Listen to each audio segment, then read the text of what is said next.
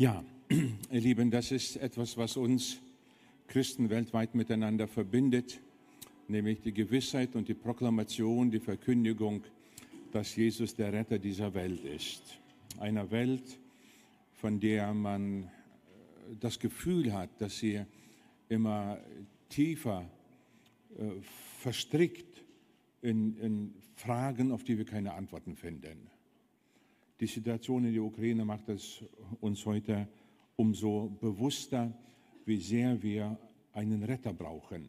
Und nicht nur irgendeinen, der von sich selbst sagt, ich rette die Welt, sondern der wirklich der Retter ist, der Heiland, den von Gott Gesandten. Den brauchen wir. Ich schaue jetzt mal auf die Leinwand, ob meine Bilder, sind meine Bilder schon zu sehen, die ich jetzt zeigen würde, mein Laptop. Meine PowerPoint ist schon da. Vielen Dank. Ihr Lieben, ich habe euch ganz herzliche Grüße mitgebracht aus der Zentrale von Open Doors. Wer unsere Arbeit verfolgt, weiß, wir sind in Kelkheim im Taunus zu Hause. Das ist Luftlinie zwischen Frankfurt und Wiesbaden. Da sind wir ansässig. Von dort aus arbeiten zumindest die meisten von uns. Ich gehöre zum, zum Volk der Referenten. Wir sind, glaube ich, 17, 18, 19 Referenten wir haben das ganze Vaterland in Gebiete aufgeteilt nach Postleitzahlen, haben uns ein bisschen an den Autobahnen orientiert und sind das ganze Jahr über damit beschäftigt, von Gemeinde zu Gemeinde zu reisen, so wie heute hierher. Meine Kollegen sind heute auch alle unterwegs und so machen wir im Jahr irgendwo so 13 bis 1400 Gemeindebesuche und immer mit derselben Botschaft von unseren verfolgten Geschwistern. Also von dort aus ganz liebe herzliche Grüße. Diese Karte kennt ihr wahrscheinlich, der Weltverfolgungsindex. Alle Länder, die auf dieser Karte irgendwie rot oder orange dargestellt sind, das sind Länder, in denen heute etwa 300 bis 310 Millionen unserer Schwestern und Brüder im Glauben keine Möglichkeit haben, ihren Glauben frei zu leben. Da, Andrea hat das vorhin angedeutet. Das liegt nicht an der Pandemie, sondern es liegt daran, dass in Ländern leben, wo Christen prinzipiell eingeschränkt beschränkt werden, ihren Glauben so zu leben, wie wir es miteinander gewohnt sind. Im Grunde ist das auch unser Arbeitsgebiet. Meine Aufgabe bei Open Doors ist seit einiger Zeit, äh, gehören solche Besuche bei Geschwistern. Pandemie hat uns jetzt da einen Strich durch die Rechnung gemacht, aber jetzt fangen wir wieder an zu reisen, ganz praktisch ins Flugzeug setzen und dorthin fliegen, Geschwister besuchen, Zeit haben, da werde ich euch gleich mit hineinnehmen, damit ihr ein Gespür bekommt, äh, wie geschieht sowas, was passiert dann, wenn man dort bei solchen Geschwistern ist. Und wenn wir zurückkommen, dann sucht man die nächste Gemeinde und kommt hierher und baut Brücken. Weil deren Realität und unsere Lebenswirklichkeit, die sind oft so weit voneinander weg, dass uns einfach Bilder, Bilder fehlen, uns das vorzustellen, um mit ihnen eins zu sein. Berufung Leben. Birte, ich weiß nicht, ob du dieses Bild noch von mir kennst. Nein. Birte war irgendwann mal bei Open Doors, wir haben uns heute hier getroffen. Und also, Stefan, Stefan, wenn ich dich jetzt fragen würde, so unter uns Männern, wo liegt die Kabylei? Frag mal das, da hinten weiß einer. In Algerien. Ja, siehst du. Ja, ja. Aber wie viele von uns hätten es denn gewusst? Ja, siehst du. Also, angenommen auf der rechten Seite, das ist die Kabylei. Wir haben gerade gehört, das ist in Algerien. Links sind wir heute miteinander. Und wenn ich jetzt fragen würde, lieber Stefan, wir bleiben beieinander, wie geht es dort unseren Geschwistern? Haben wir überhaupt Geschwister da? Dann hätten wir sozusagen diese Situation. Ein ganz großes Loch. Beides miteinander zu verbinden. Wir haben dort Geschwister und wir wissen, wie es ihnen geht. Beides miteinander zu verbinden. Und wir Deutschen kennen sehr, sehr genau den Prozess. Es möge zusammenwachsen, was zusammengehört. Das ist so, irgendwie so ähnlich meine Aufgabe für heute. Am Ende werden wir wissen, wo die Kabelei liegt, wie es unseren Geschwistern geht. Und wir werden auch ein Stück weit wissen, wie wir ihnen helfen können, Glauben zu leben, Brücken bauen, dass beides zusammenwächst. Wir haben vorhin auf die Sitzplätze unser monatliches Gebetsheft verteilt. Ja, in diesem Heft sind viele Geschichten, wie ich sie gleich erzählen werde. Und wenn ihr im Laufe meines Redens merkt, Ich möchte mehr davon wissen. Ich möchte da in Verbindung bleiben mit meinen verfolgten Geschwistern. Ihr könnt gerne, während ich spreche, auf der Rückseite der Hefte diese lilane Karte abziehen. Kugelschreiber habt ihr dabei, füllt die Karte aus und legt sie nachher hier vorne bei mir auf den Stuhl. Ich nehme sie alle mit und dann bekommt ihr dieses Heft regelmäßig zugeschickt und habt sozusagen im Herzen dieses Heftes, nimmt das mal zur Hand, sonst rede ich mich hier trocken, nimmt das zur Hand, auf der, in der Mitte, da ist dieser kleine Kalender. Ja, da ist für jeden Tag des Monats eine Fürbitte drin. Sonst geht es euch wie mir.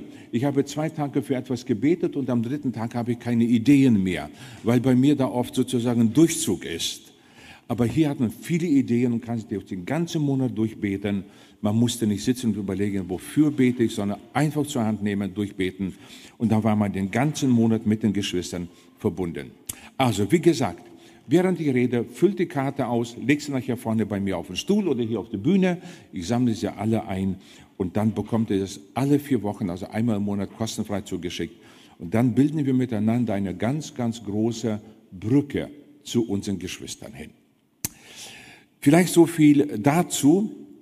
Ich habe als Leitgedanken eine Bibelstelle genommen und habe sie mit dem Satz überschrieben vom Segen der Fürbitte. Wir werden am Ende auch miteinander beten. Vermutlich gehört es zu euch in euren Gemeinden, wie dort, wo ich herkomme, dass wir in unseren Gemeinden, in Hauskreise, Bibelstunden, Gebetsstunden, Gottesdiensten füreinander beten. Ich erlebe immer wieder Gemeinden, dass gefragt wird, wer ist krank? Gibt es Kranke oder gibt es Grüße von irgendwoher? Und da wird namentlich, wir beten namentlich für uns untereinander hier und tun das gerne, weil wir wissen, wenn ich heute für jemanden hier aus der Gemeinde bete, kann es durchaus passieren, dass am nächsten Sonntag für mich gebetet wird, weil ich gerade tief unten durch muss. Wir ahnen den Segen, wenn wir füreinander beten. Da gibt es eine sehr interessante Bibelstelle, ein ähm, Gespräch zwischen Jesus und Petrus. Jesus hat angekündigt, dass er schweren Zeiten, alle, alle miteinander gehen, gehen schweren Zeiten entgegen. Und, und, und Petrus sagt, Herr, bloß nicht und Gott bewahre, Gott behüte und so weiter. Und Jesus nimmt ihn zur Seite und sagt, komm, lass uns kurz miteinander reden. Und dann gehen diese zwei Männer, beide so um die 30, 33, zur Seite und Petrus, und Jesus sagt, pass auf, Petrus, ich gewähre dir für einen Augenblick einen Blick hinter die Kulissen, dort wo ihr normalerweise Menschen nicht hinschauen könnt. Schau. Dort nämlich in der anderen Welt hat der Satan gebeten, euch sichten zu dürfen, wie man den Weizen sichtet. Aber ich habe für dich gebetet, dass dein Glaube dabei nicht erkalte. Ich finde es interessant, der Satan hat gebeten, euch zu sichten, aber ich habe für dich gebetet. Raus aus der Anonymität der Masse. Jesus betet nicht für die ganze Gemeinde, für die ganze Welt um Frieden, sondern ich bete speziell für dich. Jetzt heiße ich auch Petrus, Peter. Ich habe für dich gebetet, dass dein Glaube nicht erkalte. Ich habe mal beim Evangeliumsrundfunk dazu eine Predigt gehört und der Prediger, ich habe es nicht kontrolliert, ob das stimmt oder nicht, er sagt, dort wo bei uns steht, der Glaube nicht erkalte, steht dort das griechische Wort eklipen mit der deutschen Wortwurzel Klippe. Eklipen von der Klippe. Ich habe für dich gebetet, dass du mit deinem Glauben nicht von der Klippe fällst. Ob das so ist, ich, ich habe es nicht kontrolliert, aber es gefiel mir bis heute. Dass wir mit unserem Gott vertrauen, dass er auch in den schwierigsten Lebensabschnitten, schwierigsten Situationen dafür betet, dass ich mit meinem Vertrauen, dass er es auch dort gut meint, nicht von der Klippe falle, dass ich nicht zerschelle dass mein Gottvertrauen nicht zerbricht. Ich bleibe einer, der glaubt, dass es Gott gibt. Ich weiß es, ich habe zu viel von ihm erlebt. Aber dass er in meiner Situation es immer noch mit mir gut meint. Ich erwähne eine Situation, 2016 war das im Juli. Die Frauenärztin ruft meine Frau auf der Arbeit an am Mittwoch kurz vor zwölf und sagt, Frau Siemens, könnten Sie mal vorbeikommen? Meine Frau sagt gerne, wann? Die Ärztin sagt gleich, Mittwoch. Da haben die alle zu. Gleich. Und da ist meine Frau in die Mittagspause hingefahren.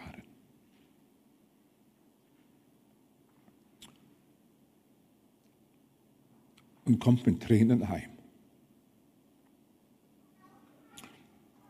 Und sagt, ich habe Krebs.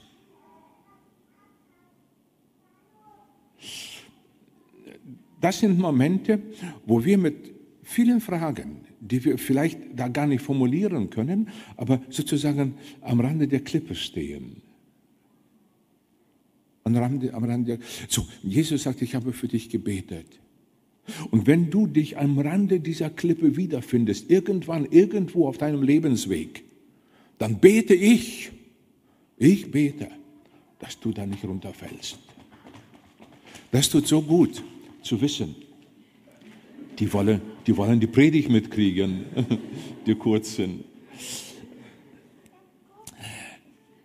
Ich habe ein sehr schönes Bild mitgebracht. Das ist ein Bild aus einer evangelisch-lutherischen Kirche in Sigulda, in meiner Heimat in Lettland, wo ich herkomme, in Zeiten der Verfolgung. Ähm, ich komme aus der baptistischen Bewegung. Wir haben unsere Gottesdienste immer in den Wohnungen, in den Häusern oder, oder in der Mähdrescherscheune oder im Wald gehalten, in Zeiten der Verfolgung. Und dann gab es Zeiten, wo wir vom Staat her gezwungen wurden, in die lutherische Kirche zu gehen, weil sie uns das besser kontrollieren konnten. Und da sind wir gerne hingegangen, wobei es im Winter schon sehr kalt war. Wir hatten an den Innenwänden zwei Zentimeter Eis. Und da haben wir da gesessen und, und haben Taschentücher auf den Kopf draufgelegt, damit es da nicht tief gefriert.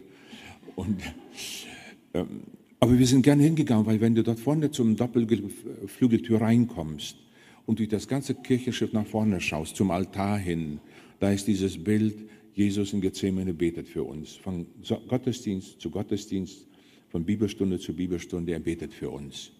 Und dann kamen wir 1975 nach Deutschland, 23 Jahre später war die Sowjetunion zerfallen und da sind meine Frau und ich ins Auto und sind dorthin gefahren und ich gehe in diese Kirche, komm da rein und er betet immer noch. Und damals unter Verfolgung und heute hier im Wohlstand dass weder dort noch hier ich mit meinem Gottvertrauen nicht über die Klippen gehe.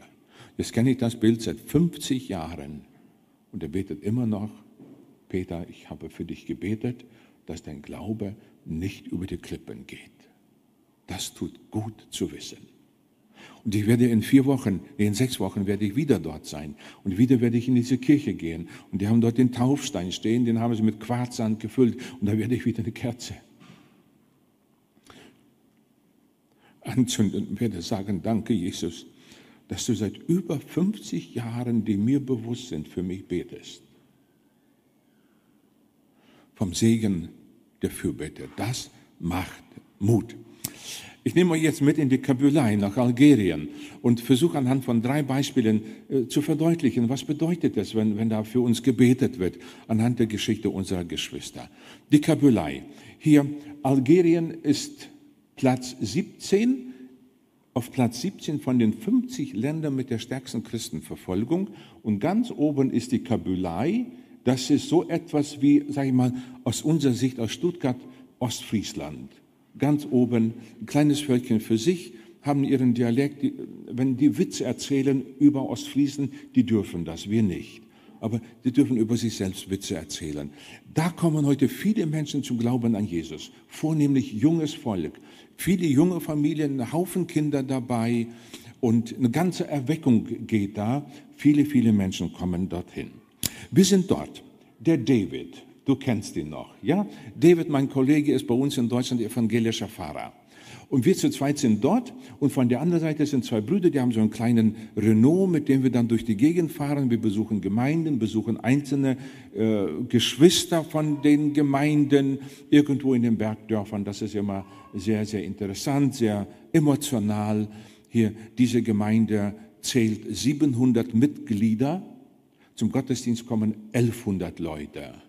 Da haben wir gesprochen, miteinander Abendmahl gefeiert und wenn 1100 Afrikaner Lobpreis machen, sag mal, äh, da, was wir heute erlebt haben, da, das war schon sehr gut. Ja, das war schon sehr gut, aber wenn 1100 Afrikaner, äh, da kommen wir nicht mehr mit. Da, ja, wenn, wenn alle Frauen dieses das geht durch. Äh, da stehe selbst ich auf und heb die Arme, wobei das nicht, nicht unbedingt meines ist, aber da bleibt selbst Peter Siemens nicht mehr sitzen. Ja, ähm, 1100 Leute. Kaum waren wir weg, hat die Regierung diese Gemeinde geschlossen. Man hat der Gemeinde den Status äh, eines eingetragenen Vereins aberkannt und das Haus beschlagnahmt.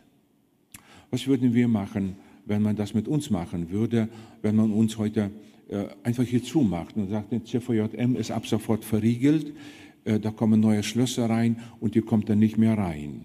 Was, was machen wir dann miteinander? Die Gemeinde hat ihre 1100 Leute in kleine Hauskirchen aufgeteilt, hier fünf und sieben. Und plötzlich passiert genau das, was man vermeiden wollte, nämlich dass in der ganzen Stadt Christen sind. Genau das hat man erreicht. Jetzt hat man da über 100 kleine Hausgemeinden. Chinesische Christen sagen, wir sind wie der Bambus im Winter. Wer schon mal einen Bambusbusch im Garten hatte, nicht im Bottich, sondern einfach so reinpflanzen, den kannst du im Herbst runterschneiden bis auf die Wurzel. Ja, scheiße, du nix. Ja, und im Frühling hast du viele und noch mehr. Und wenn du das fünf Jahre hintereinander gemacht hast, dann kannst du einen Bagger holen, Mutterboden abtragen, neu auffüllen. Wir sind wie der Bambus im Winter. Wenn die Welt versucht, uns als Gemeinde, den Leib Christi sozusagen aus, uns den auszubereiten, dann teilen wir uns auf und am Ende hat man viele, viele von uns, wie der Bambus im Winter. Jetzt hat man da in der Stadt ganz, ganz viele kleine Hausgemeinden. Ich nehme euch jetzt mit in, in eine Situation, die mich besonders angesprochen hat. Da, da ist einfach mein Herz geblieben. Wir sind unterwegs und das heißt, wir werden gleich einen Bruder kennenlernen, einen Glaubensbruder kennenlernen. Das muss ein ganz besonderer Mensch sein. Und unsere Begleiter rufen bei dem an und sagen, pass auf, wir kommen gleich und wir haben eine Überraschung dabei. Und wir kommen vorgefahren und der kommt uns in seinem Garten entgegen und sieht, dass die Überraschung zwei Reiseprediger aus Deutschland sind.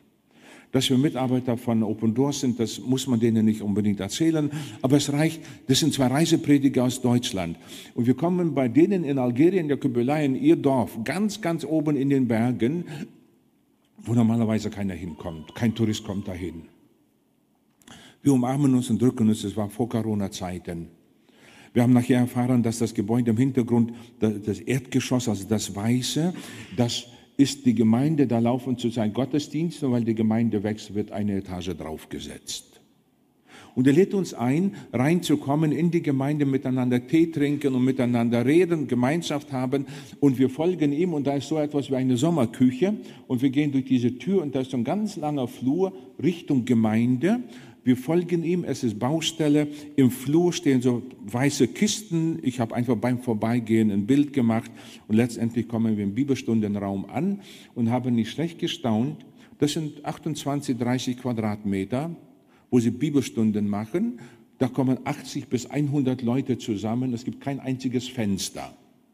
Das heißt, du kannst nur reingehen und wenn man redet, es nachhalt haben die hinten an die Wand eine riesige Matratze aufgestellt und der Raum wird praktisch stehenderweise von hinten aufgefüllt, bis vorne keiner mehr reinpasst. Und dann machen die zweieinhalb bis drei Stunden Bibelstunde, Gebetsstunde, Anbetung, Lob, alles in einem Raum, wo es kein einziges Fenster gibt. Wir haben dann hier vorne ein kleines Tischlein hingestellt, zwei Bänke und sitzen da und reden miteinander. Und, und äh, ein, ein Ausschnitt aus diesem Gespräch ist mir hängen geblieben. Er sagt, als ich Jesus in mein Leben aufnahm, gab es zu Hause mit Familie, Geschwistern im Dorf großes Unverständnis. Das konnte keiner verstehen. Eltern haben versucht, mich zurückzugewinnen, immer wieder und immer wieder. Und als meine Eltern merkten, dass ich nicht zurückkomme zum Islam, gab es eine Aussprache. Und da sagten mir meine Eltern, mein Papa sagte, wir haben bis jetzt im Guten versucht. Das hat nicht gefruchtet. Und jetzt haben Mama und ich eine Entscheidung getroffen. Wir reißen dich aus unseren Herzen. Wir haben ab heute keinen Sohn mehr. Leere deine Taschen. Dann habe ich alles aus meinen Taschen auf den Tisch gelegt. Und er sagte, Papa, du willst jetzt da rausgehen und nie mehr wieder reinkommen. Nie mehr wieder.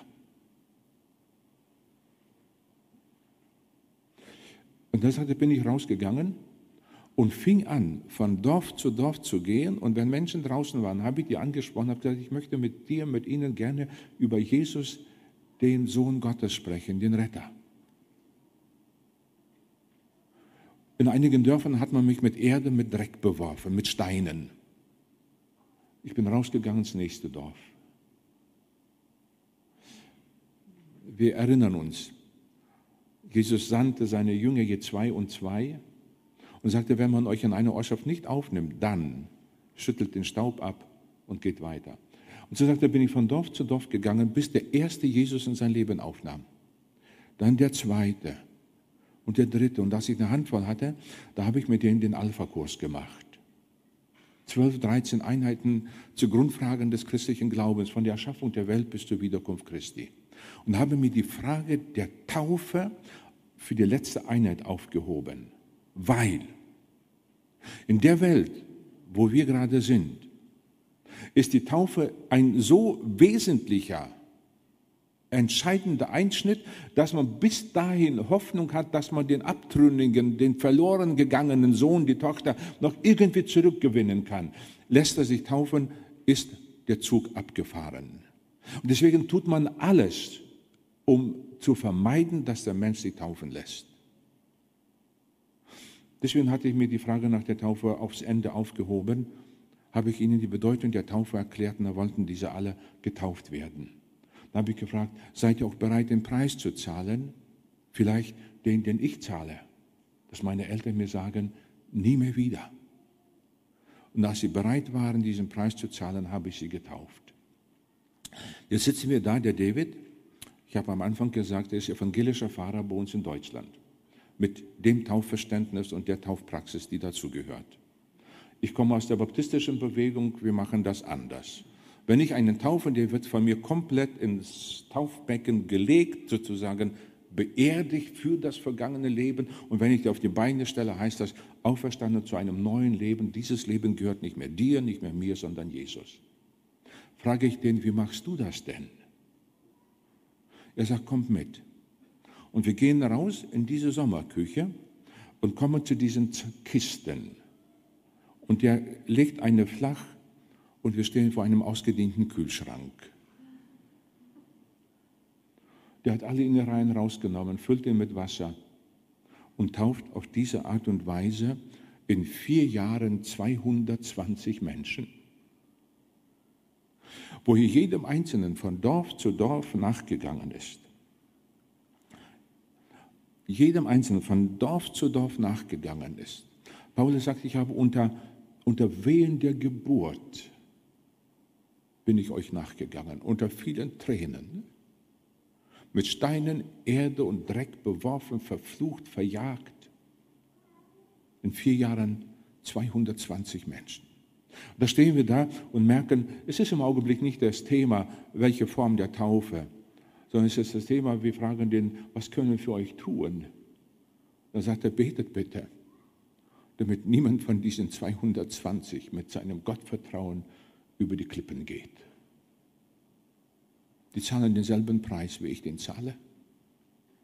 Und plötzlich merken wir, dass in diesem damit aus ihrer Sicht der Garant für das Gelingen der Christusnachfolge liegt. Wenn ihr betet, dann fallen wir nicht von der Klippe. Ich formuliere das nicht, aber einfach mal zulassen, wenn man die Frage umkippt, andersrum stellt, wenn wir nicht beten, was passiert dann? Und dann kannst du so einen nur in den Arm nehmen, drücken, umarmen, heulen, weinen.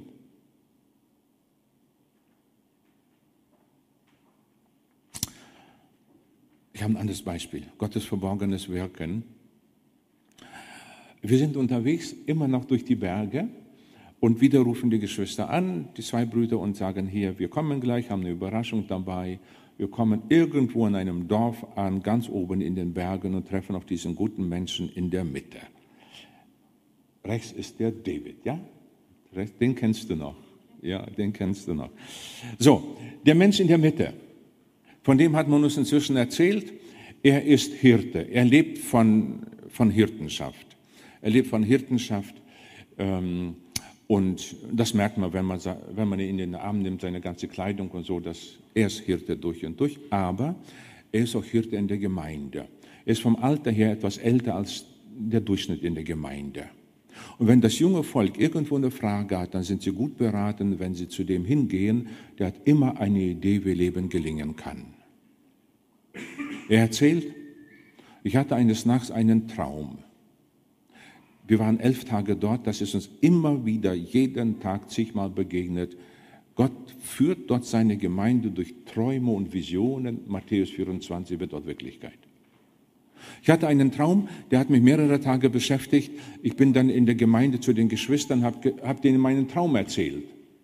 Ich träume, Jesus sagt mir, nimm einige Päckchen Bibeln und fahre in eine bestimmte Stadt und dort werde ich dir zeigen, wie es weitergeht. Habe ich das den Geschwistern erzählt, sie haben miteinander darüber geredet, gebetet und haben gesagt, wir haben Frieden darüber gemacht, wie Jesus dir gesagt hat. Jetzt hat das zwei Haken. Zum einen, man darf in Algerien keine Bibeln drucken. Es geht nicht. Man darf es auch nicht reinbringen.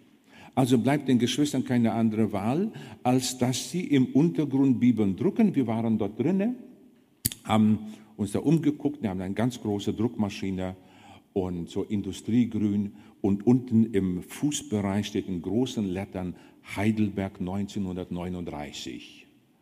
Darauf drücken die jetzt Bibeln. Er träumt also, einige Päckchen diese illegal genommene, gedruckte Bibeln zu nehmen und irgendwo hinzufahren. Der zweite Haken. Wir sind in der Stadt Tizi Ouzou und fahren nach Bijaya. Das sind etwa 300 Kilometer. Und auf 300 Kilometer Autobahn gibt es mindestens neun militärische Checkpoints. Die haben Betonblöcke aufgestellt, damit man nicht durchbricht. Jedes Auto wird angehalten und der eine fragt, wo kommst du her, wo fährst du hin?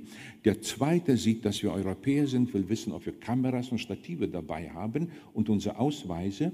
Und in dieser Zeit macht der dritte hinten einen Kofferraum auf und durchwühlt den. Es ist arabische Mentalität. Es wird geschimpft, es ist emotional. Wir haben den Eindruck, jetzt jetzt gehen die aufeinander los. So emotional ist das Ganze. Neunmal hin und ich weiß, ich muss heute nochmal zurück. Und die Geschwister sagen, mach, wie Jesus dir gesagt hat. So sagt er, habe ich einen Bruder aus der Gemeinde genommen und wir sind dorthin gefahren. Irgendwann kamen wir nachts an, oben in den Bergen, sind stehen geblieben. Unten im Tal ist die Stadt. Es war weit nach Mitternacht. Die Stadt schläft.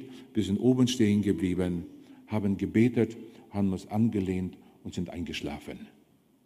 Und als wir aufwachten, merkten wir, es wird hell. Die Stadt wacht unten auf, die Geräusche und das Gehupe, das kommt alles oben in den Bergen an, der Nebel verzieht sich. Und weit und breit ist keiner zu sehen, außer irgendwo da ist ein Hirte mit seiner Herde, der war die ganze Nacht draußen, aber ansonsten weit und breit nichts. Er sagt, wir haben unseren Kaffee getrunken, haben gebetet, haben gesagt, Jesus, jetzt sind wir hier, jetzt musst du zeigen, wie es weitergeht. Und wir spüren sozusagen im Sitzfleisch.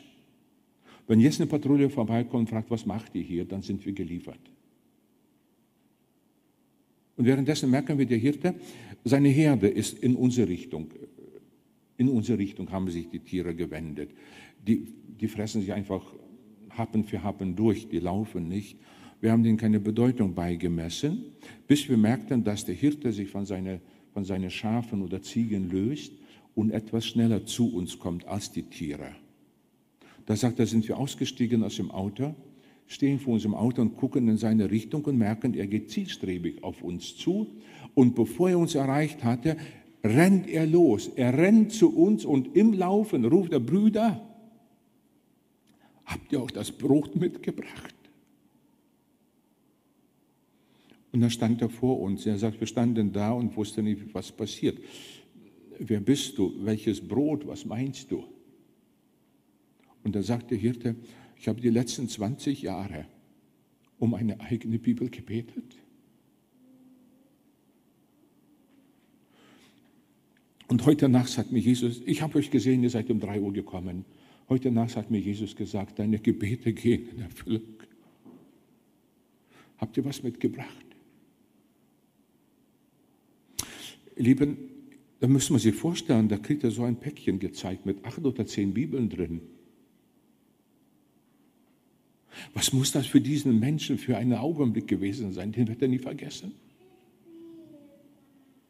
Und da stelle ich mir vor, da ist dieser gute Mensch aus der Mitte von unserem Bild, der Hirte.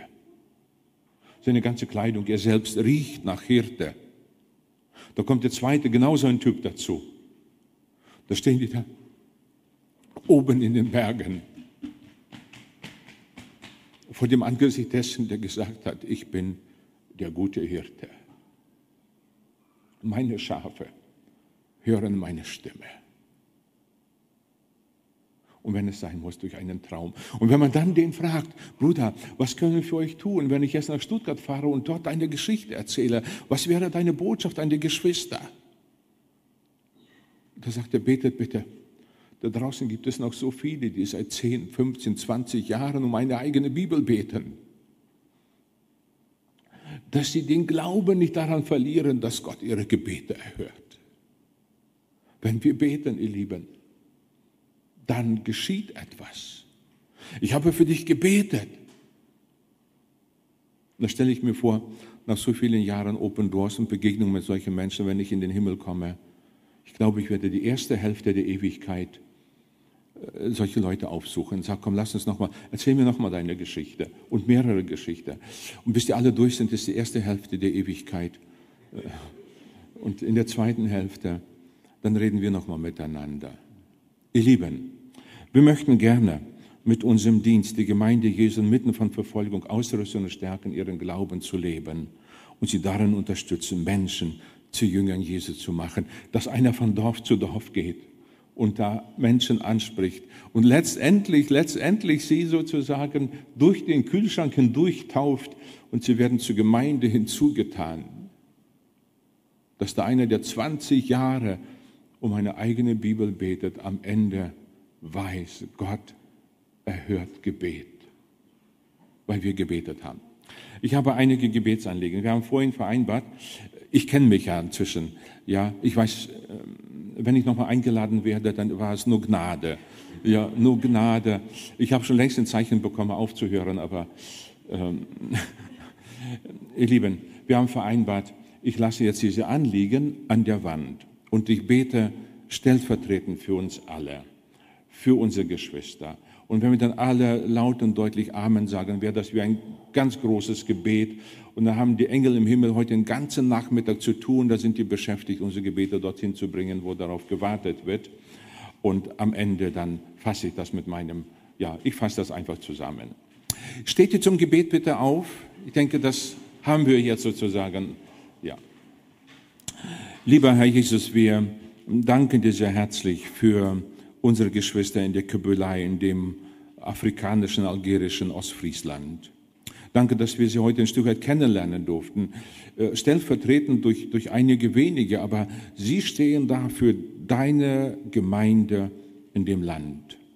Wir danken dir für diese Geschichten. Wir danken dir für die Ermutigung, die wir dadurch erfahren, durch die Inspiration, durch die, ganz einfach durch die Berührung, die wir empfunden haben und empfinden. Und wir beten für unsere Geschwister insgesamt in der Kabylei, in Algerien und auch überhaupt auf der ganzen Welt. Die Karte, die wir vorhin gesehen haben. Wir beten darum, dass du unsere Geschwister heute Gutes tust. Dass sie merken, du bist da, du hältst sie, du trägst sie, du erfüllst und du antwortest auf ihre Gebete und auf unsere Gebete. Und wir stellen uns zu unseren Geschwistern und sagen dir ganz, ganz herzlichen Dank. Du bist treu. Und darauf setzen wir. Amen.